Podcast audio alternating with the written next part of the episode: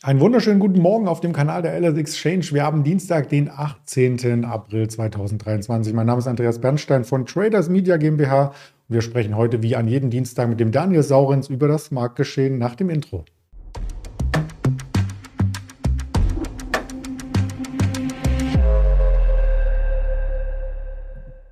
Das ist entsprechend auch vorbereitet mit äh, Präsentation und mit dem Risikodisclaimer, denn wir geben hier keine Handelsempfehlung oder Anlageberatung, sondern nur die objektive Sichtweise auf das Marktgeschehen. Und dann hole ich den Daniel gleich mal dazu. Guten Morgen. Schönen guten Morgen.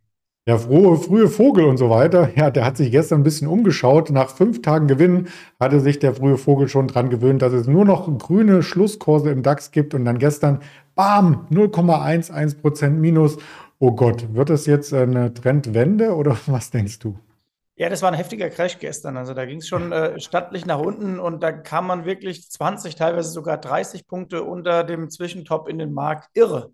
Äh, nee, man merkt schon an meiner äh, Ironie und es ist fast schon Sarkasmus, ähm, wie frustrierend das auch so ein bisschen ist, dass der DAX überhaupt nicht ausatmet, aber dass er gleichzeitig auch nach oben nicht durchzieht. Also das ist ja äh, Waffenstillstand par excellence unter den Bullen und Bären und deswegen passiert nichts und man sieht es auch beim Opening am Dienstag wieder über die 15.8 äh, gerettet. Aber es fehlt der letzte Zug. Es gibt zwei Möglichkeiten. Entweder das kommt über die Quartalsaison in Europa dann rein, wenn die ersten melden, dass man sagt, oder ein paar haben ja schon so ein bisschen was rausgelassen, aber ähm, wenn es so richtig losgeht. Oder aber man merkt aufgrund niedriger Volatilität und jetzt schon wieder gestiegener Erwartungen unter der Hand, dass es äh, nicht so einfach wird. Ähm, und es gibt doch mal die andere Richtung. In den USA war gestern die Nasdaq schon spannend, wenn man da mal ein bisschen auf ein Alphabet geguckt hat und so. Das war dann ein komplizierterer Handelstag und auch die Techs kommen ja nicht mehr so richtig äh, nach vorne. Ähm, Bankensektor habt ihr letzte Woche ja angefangen, logischerweise mit in den Besprechungen an dieser Stelle. Aber auch da gilt, wenn so ein Platzhirsch wie JP in die Quartalsaison einsteigt und direkt einen Pfund hinknallt, was aber auch fast zwangsläufig ist, weil JP einfach eine sehr gute Bank ist und die Erwartungen niedrig waren, dann steigen sie aber dann in Folge natürlich an für die gesamten Konkurrenten. Ergo wird es dann schwieriger, die Flüsterschätzungen zu treffen oder zu übertreffen. Und das ist so ein bisschen das, was den Markt gerade ausmacht. Ähm, ansonsten kamen heute Wirtschaftsdaten aus China. Äh, die Chinesen beziehungsweise deren Wirtschaft. Äh, manche Chinesen wachsen auch, aber vor allem wächst die Wirtschaft.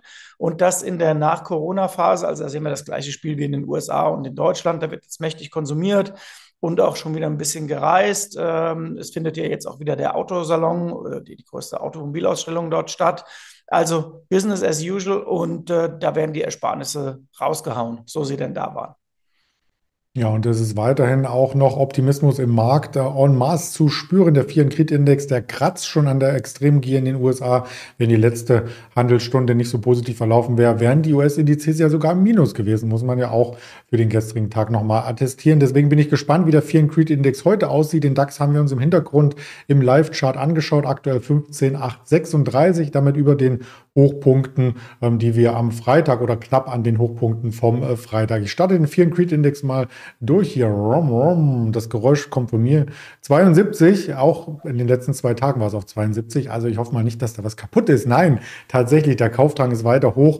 Hier in Deutschland noch nicht zu spüren, aber wir sind nah dran. Und das sieht man auch bei einigen Werten, die toll gelaufen sind. Ich habe bei Adidas zum Beispiel, wenn wir alphabetisch äh, beginnen im DAX, ähm, gesehen, dass die Jahresergebnisse vor einem Monat ja ganz okay waren, hätten auch besser ausfallen können, aber der Kurs, der ist schon so weit nach vorne gelaufen, da wird ja schon alles Mögliche eingepreist, oder?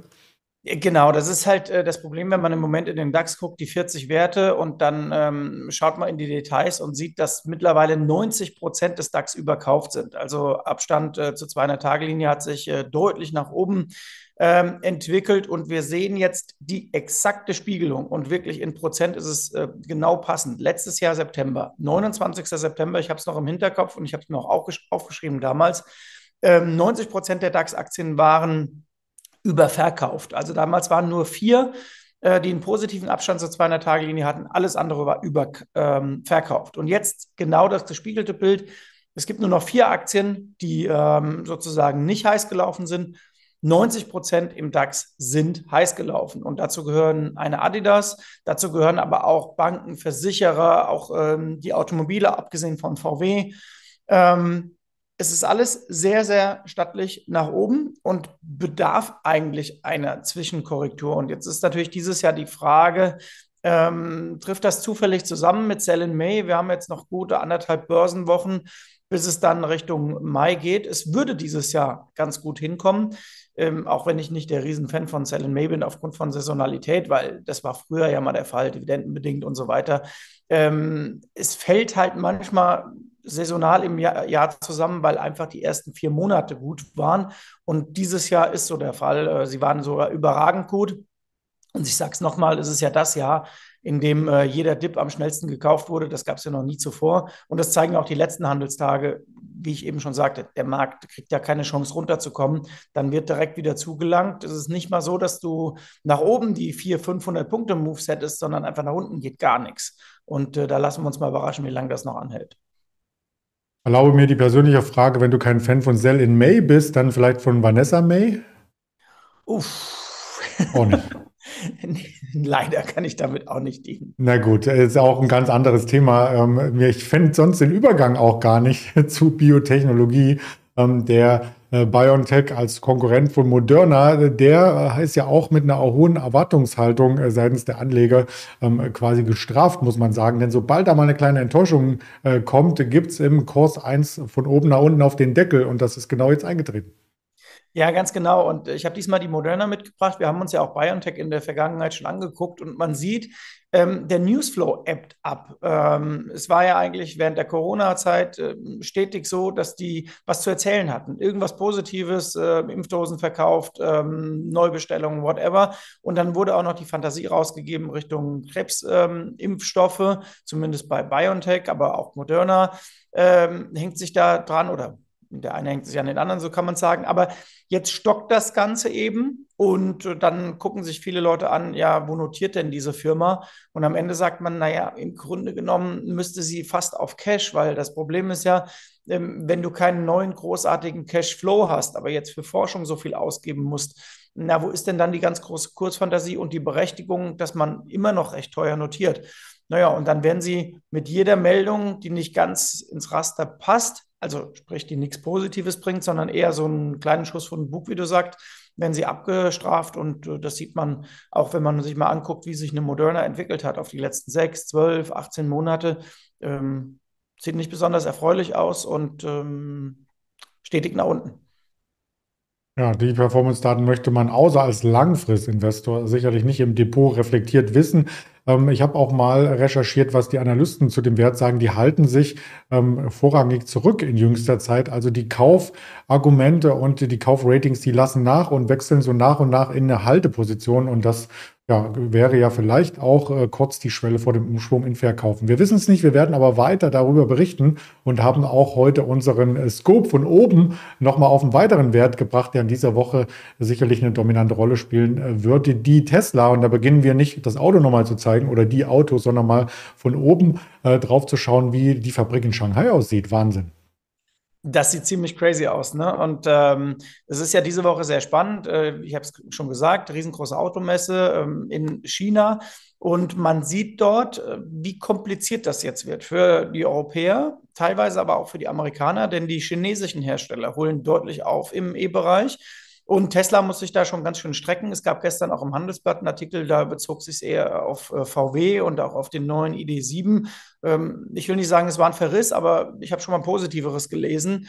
Und äh, wenn man sich so anschaut, wie die Europäer aufgestellt sind in China, dann wird es im E-Mobilitätsbereich nicht so eine ähm, gemahte Wiesen, wie der Bayer sagt, wie das früher bei den Verbrennern war, um mal ganz vorsichtig zu sein. Und auch Tesla wird da gucken müssen, wie sie vorwärts kommen, denn äh, man ist zwar nicht auf einem Startzeitpunkt gewesen mit den chinesischen Herstellern, aber es ist jetzt auch nicht so, dass man, dass man wieder bei den Verbrennern Jahrzehnte Vorsprung hätte. Nee, äh, die geben auch schon richtig ähm, Entwicklungspower.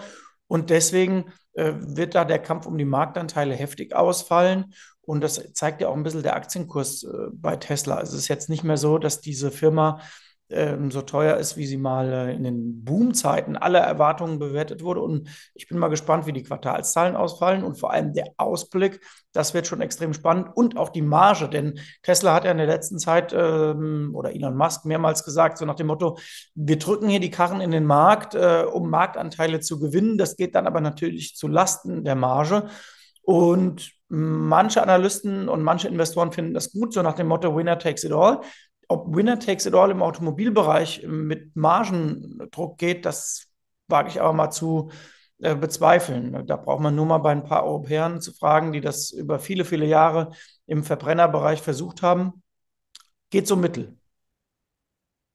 Und das funktioniert ja auch nicht bei den Essenslieferanten. Also das haben wir in den letzten Jahren ja äh, miterlebt. Genau, das ist korrekt. Und übrigens kleiner Nachtrag noch zu den Analysteneinschätzungen. Das betrifft nämlich Tesla und auch die eben angesprochene Moderna. Wenn die auf neutral gehen, ist das ja oft schon das versteckte Verkaufen. Äh, das weiß man ja gerade bei Sell-Side-Analysten. Das ist ja nichts anderes als ein Wegducken. Äh, Verkaufen ist schon Holzhammer. Ähm, neutral ist eigentlich so, lass mal stecken.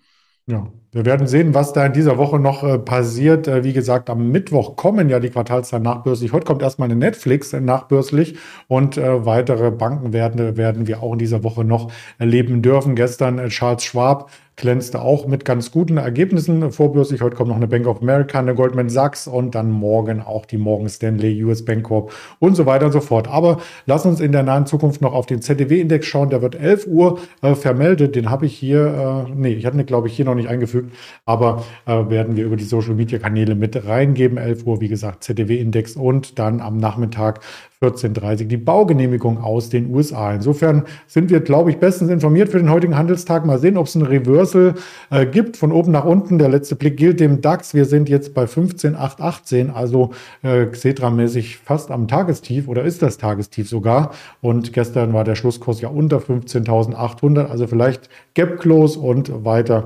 abtauchen. Wir werden sehen. Bis dahin, danke dir, Daniel Saurens, für die vielen Infos und eine schöne Handelswoche. Schöne Handelswoche und viel Spaß mit dem ZTW heute. Mal gucken, ob der wieder prozyklisch ist, was ja öfter mal der Fall ist, wenn die Börsen gut gelaufen waren. Dann fällt er ja ab und zu mal gut aus. Bis dahin. Ciao.